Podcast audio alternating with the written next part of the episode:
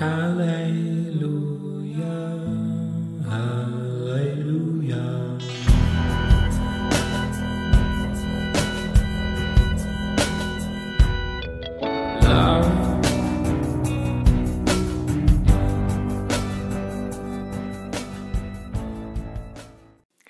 ¿qué onda amigos? ¿Cómo están? Espero que bien, espero que emocionados por escuchar el décimo episodio ya de Polos Abstractos.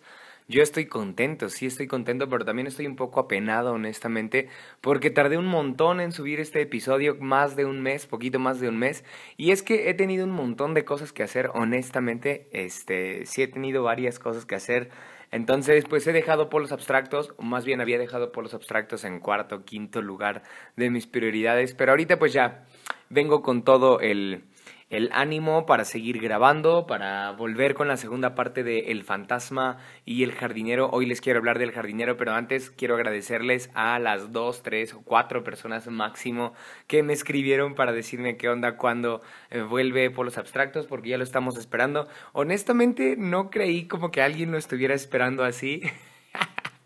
Sí sabía que algunas personas estaban atentas, pero no que lo estuvieran esperando así con, con, con tanto ánimo de qué onda ya cuando lo grabas porque nos quedamos picados con el fantasma. Entonces eso me animó mucho y decidí ya grabar esta semana. Pensaba posponerlo unos días más porque tengo algunas cosas por hacer estos días. Sin embargo, bueno, quiero, quiero platicarles nuevamente. Además me emociona mucho estar frente al micrófono y exponerles mis ideas. Ya saben, siempre que quieran, que gusten, escriban un mensaje. Em, o coméntenme por ahí en donde se pueda, búsquenme y, platicamos si es que surgen ideas, comentarios, dudas, estaría genial crear diálogo acerca de lo que platicamos aquí en Polos Abstractos. Así que los dejo ya con el décimo episodio, la segunda parte de El Fantasma y el Jardinero.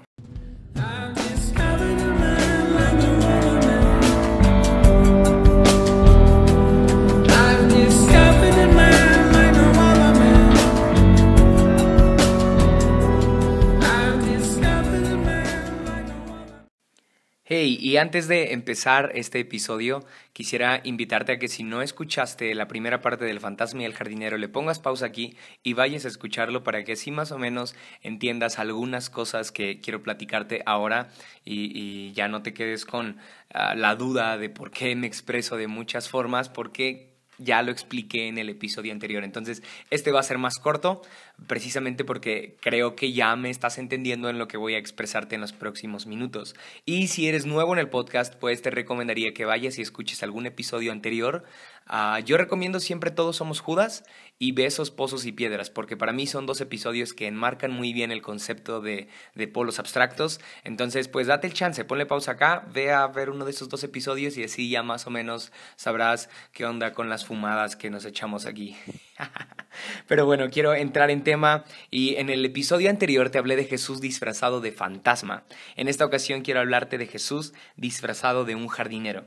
En Juan 20, capítulo 10, perdón, versículo 10, dice lo siguiente: Los discípulos regresaron a su casa, pero María se quedó afuera, llorando junto al sepulcro.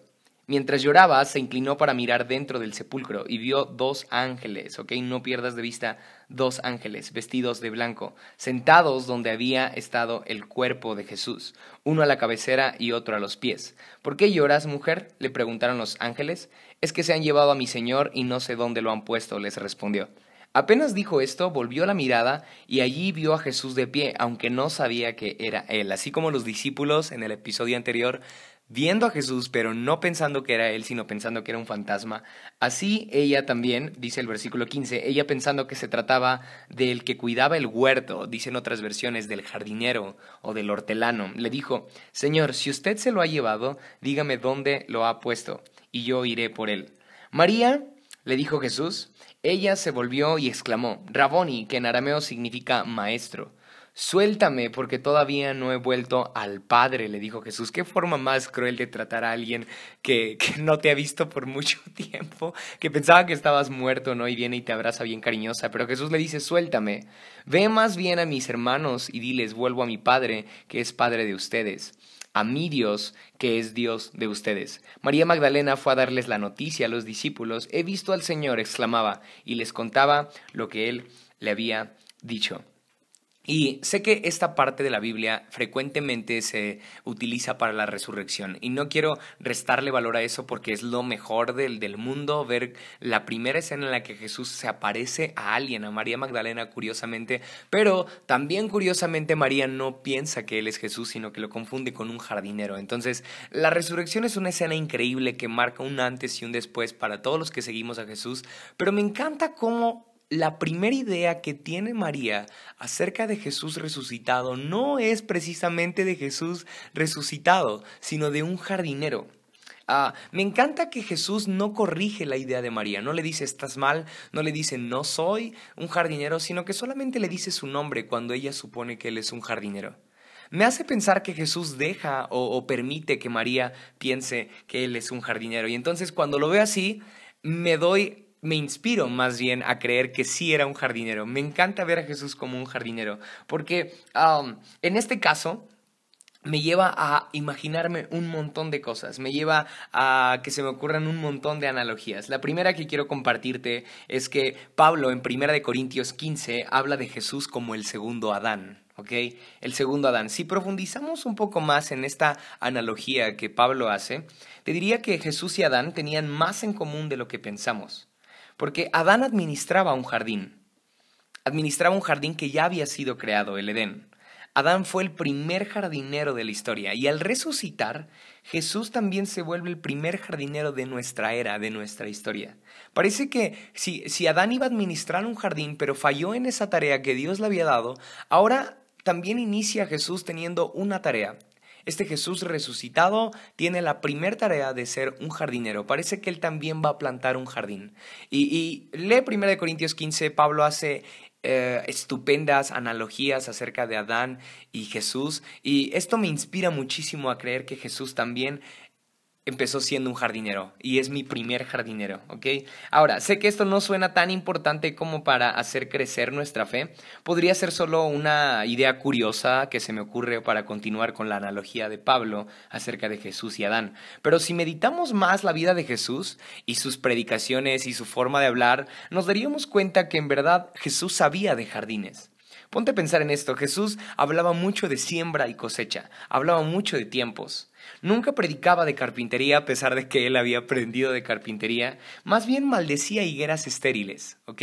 Si algo no le gustaba a Jesús era, era árboles que no estuvieran dando fruto, ¿sí? Era un jardín que no estuviera ah, rindiendo lo que tenía que rendir o dando lo que tenía que dar.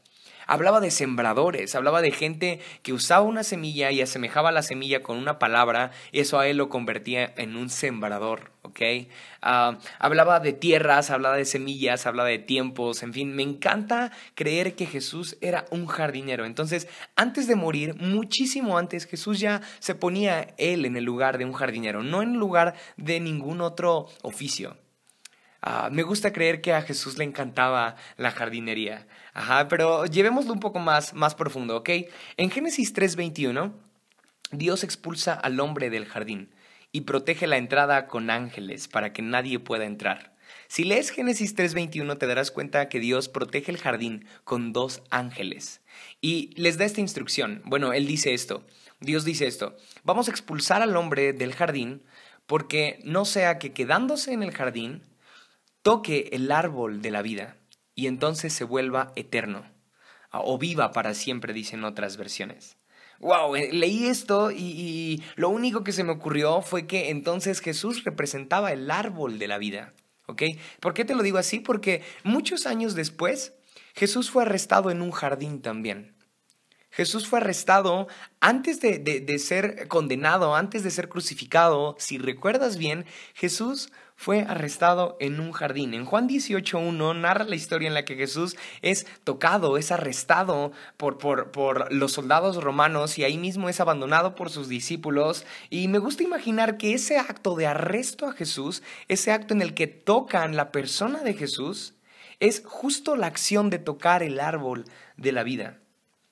Estaban tocando algo que Dios había protegido por años. Iban a crucificar, iban a matar al árbol de la vida. Y algunas otras versiones en Génesis 3:21 dice, no sea que el hombre corte ¿sí? O sea, lastime el árbol de la vida. Y entonces si corta el árbol de la vida va a ser eterno, vivirá para siempre. Me encanta entonces que, que no era el plan inicial cuando es expulsado el hombre, no era el plan inicial de Dios que el hombre fuera eterno. Es hasta que Jesús interviene cuando entonces tocamos ese árbol de la vida, cuando nos asegura a Dios mismo vida eterna. Increíble eso. Es curioso que Jesús, cuando se acercan los soldados a arrestarlo, les pregunta a quién buscan. Y ellos responden, buscamos a Jesús. Él dice, yo soy. Wow, se revela y él dice, yo soy Jesús. Me da mucha risa, me da mucha curiosidad que los, que los soldados, perdón, cuando él responde, yo soy, se caen, ¿ok? Caen al suelo. Parece que nadie puede estar de pie cuando Jesús revela quién es. Entonces, ellos van a tocar el árbol de la vida y caen al suelo. Pero con María no fue así. Parece que con ella Jesús deja que suponga que él es un jardinero. No le dice yo soy. María dice, busco a mi maestro y él no le grita, hey, yo soy tu maestro. Solamente le dice María, a pesar de que ella le confiesa que lo está buscando a él. ¿Y si Jesús sí era un jardinero en verdad entonces? Ah, me gusta ver a Jesús como mi jardinero, alguien que está plantando una semilla en mí y me reta a hacer una buena tierra. Me gusta ver a Jesús como mi jardinero, que está esperando que yo le dé un fruto, que está ah, trabajándome, que me está podando, que me está dando forma para que yo le pueda dar fruto. Ahora, me estoy adelantando un poco porque si te das cuenta en la escena en la que María está llorando en la tumba por Jesús, hay dos ángeles también en la tumba.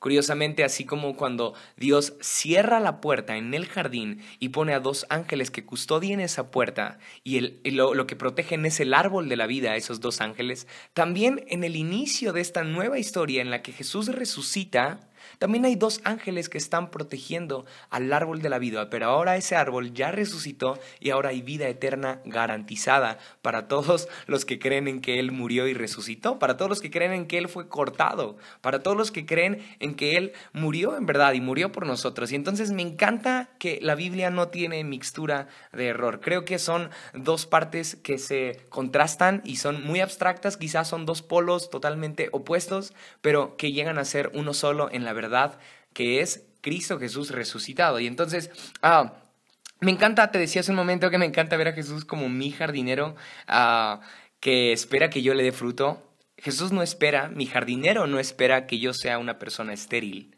porque de lo contrario seré maldecido por él y yo no quiero ser maldecido por él, todo lo contrario. Me gusta creer que mi nuevo Adán, Cristo Jesús está haciendo de mí un jardín donde esté plantado el árbol de la vida, donde esté plantado Él.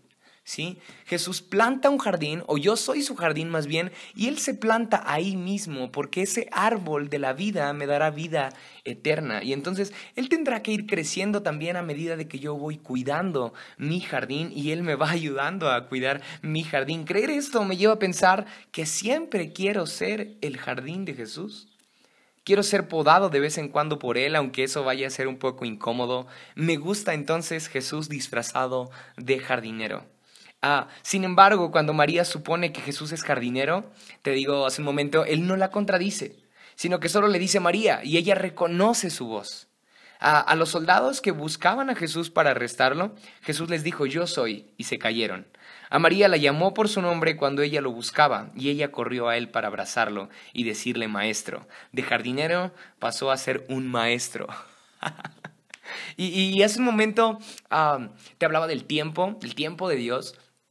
Ah, para mí es un poco paradójico, es un poco abstracto hablar del tiempo de Dios, porque seamos honestos, esta parte de la Biblia en la que dice que para, ah, la dice Pedro, para Dios un día son como mil años y mil años como un día. ¿Cómo rayos entiendes eso? Dios nos está cambiando el chip acerca de, de, lo que creemos que es tiempo, porque ah, vivimos en un sistema en donde todo está regido por tiempo, por hora, por estación, y entonces es muy difícil comprender que para Dios nuestro tiempo no es su tiempo. Y cuando Dios se aparece, perdón, cuando Jesús se aparece a María y ella lo ve como un jardinero, me gusta imaginar que María está pensando o viendo en Jesús o creyendo que Jesús es lo que fue antes, el jardinero de Génesis. ¿sí? Pero de repente Jesús dice su nombre, dice María, y ella detecta que es su maestro y, ya, no, ya no es solamente el jardinero, sino que ahora es lo que ella conoció de Jesús, porque ella lo conoció siendo un maestro. De jardinero pasó a ser maestro. Jardinero es lo que había sido en Génesis. Maestro es como ella lo conoció. María estaba teniendo una revelación tan amplia de Dios en ese preciso momento. Creo que muchos de nosotros nos encontramos en ese punto, sabiendo mucho acerca de lo que Jesús hizo o fue ayer, empapados de lo que Dios está haciendo ahora, pero si en algo somos malos es en tener fe para creer lo que Él puede hacer mañana. Y eso es muy triste déjame repetírtelo. Ah, somos muy buenos para ah, saber lo que Dios hizo ayer. Somos eh, cristianos muy históricos, dependientes de un avivamiento que ya pasó, de una situación que ya se vivió, de un encuentro que ya fue hace mucho tiempo. Eh, ni hablar de, de lo empapados que estamos para saber lo que Dios está haciendo ahora. Somos muy buenos para saber qué es lo que está pasando en tal lugar, en tal iglesia. Y podemos hasta creerlo y declararlo con fe, de decir, oh, Dios está haciendo algo increíble en este tiempo. Pero si en algo somos malos es en tener fe para creer lo que Él puede hacer mañana. Y, María, aunque tiene una revelación amplia del jardinero que está plantando algo nuevo a partir de ese tiempo, y también sabe que Jesús es el Maestro, se aferra a Él, se aferra a esta versión que está teniendo de Jesús, y por eso Él le dice, suéltame, no te aferres a mí. Jesús le dice eso a María, no me toques porque aún falta otra versión de mí que no conoces. Me gusta imaginar que Jesús le está diciendo, no te aferres a este disfraz que estás viendo ni de maestro ni de, ni de jardinero, porque aún puedo disfrazarme de algo mejor, puedo ser algo mejor, puedo hacer algo mucho mejor de lo que crees. Me encanta esta parte en la que Jesús reta a María a que lo suelte. Creer esto me hace comprender mejor la paradoja del tiempo de Dios, que nunca está definido por los hombres, eh, sino que nos reta a creer que Él aún puede hacer algo mejor mañana. Por eso cada que me encariño con una nueva temporada le pido a Dios que no me haga dependiente de ella, que me arranque, que, que me grite, hey, suéltame, hey, ah, no te aferres a mí, aunque, aunque sea Él mismo, ¿no? Pero no quiero encariñarme ni con el jardinero, ni quiero aferrarme al maestro, porque aún vienen mejores temporadas. Aún no he visto todo, como Jesús le decía a María, y no sé de qué se vaya a disfrazar Jesús mañana. Y por estar tan enfocado en mis tiempos, yo no me dé cuenta de que es Él con quien estoy hablando. Entonces, quiero desarraigar mi percepción del tiempo y quiero creer que en este preciso momento quizá Jesús está disfrazado ante mí de un jardinero quiero creer en eso, pero posiblemente mañana esté disfrazado de otra cosa. Y tampoco quiero abrazarme ni lanzarme a Él creyendo que ya fue todo. Quiero creer todos los días de que aún no he visto todo lo que Dios puede hacer en mí o por mí o en lo que estoy viviendo. Así que ojalá también tú lo puedas aplicar para tu vida, ojalá lo puedas compartir a otras personas. Si te latió esta serie, bueno, házmelo saber, coméntame, ah, mándame tus dudas, quizá tus quejas. Es, es, válido, es válido que no estés de acuerdo conmigo, entonces estaría chido que me lo, me lo expreses y podamos crear diálogo. También estaría bien agradecido si me dejas ahí en iTunes algún comentario, alguna calificación. No hay bronca, sea una estrella, dos estrellas, cinco estrellas, no importa, hazlo por favor, te agradecería un montón, pero estaría aún más agradecido si compartes este podcast con más amigos. Estaría bien chido que crees diálogo con, con eh, amigos de tu iglesia, con tus líderes, o no sé, igual y me matan tus líderes y les enseñas lo que hablo aquí. Pero no importa, el caso es de que otras personas empiecen a pensar y empecemos a dudar un poco de lo que creemos, ¿no? Y, espero me entiendas en el mejor sentido, dudar de lo que creemos. No me refiero a que abandones tu fe, sino a que podamos eh, rascarle un poco más a lo que creemos y podamos profundizar un poco más en nuestra fe y así acercarnos más a Jesús. Porque a mí esto del fantasma del jardinero, en serio, creerlo y llevarlo como un principio en mi vida, me ha, me ha llevado a, a creer y acercarme más a Él. Espero que lo mismo pase contigo. Espero que hayas disfrutado mucho este episodio súper corto de Polos Abstractos y esta segunda y última parte de El fantasma y el jardinero. Que tengas muy buen fin de semana o no sé cuándo estés escuchando esto, pero lo que sea, que tengas buena tarde, buena noche o buen día. Nos vemos la próxima.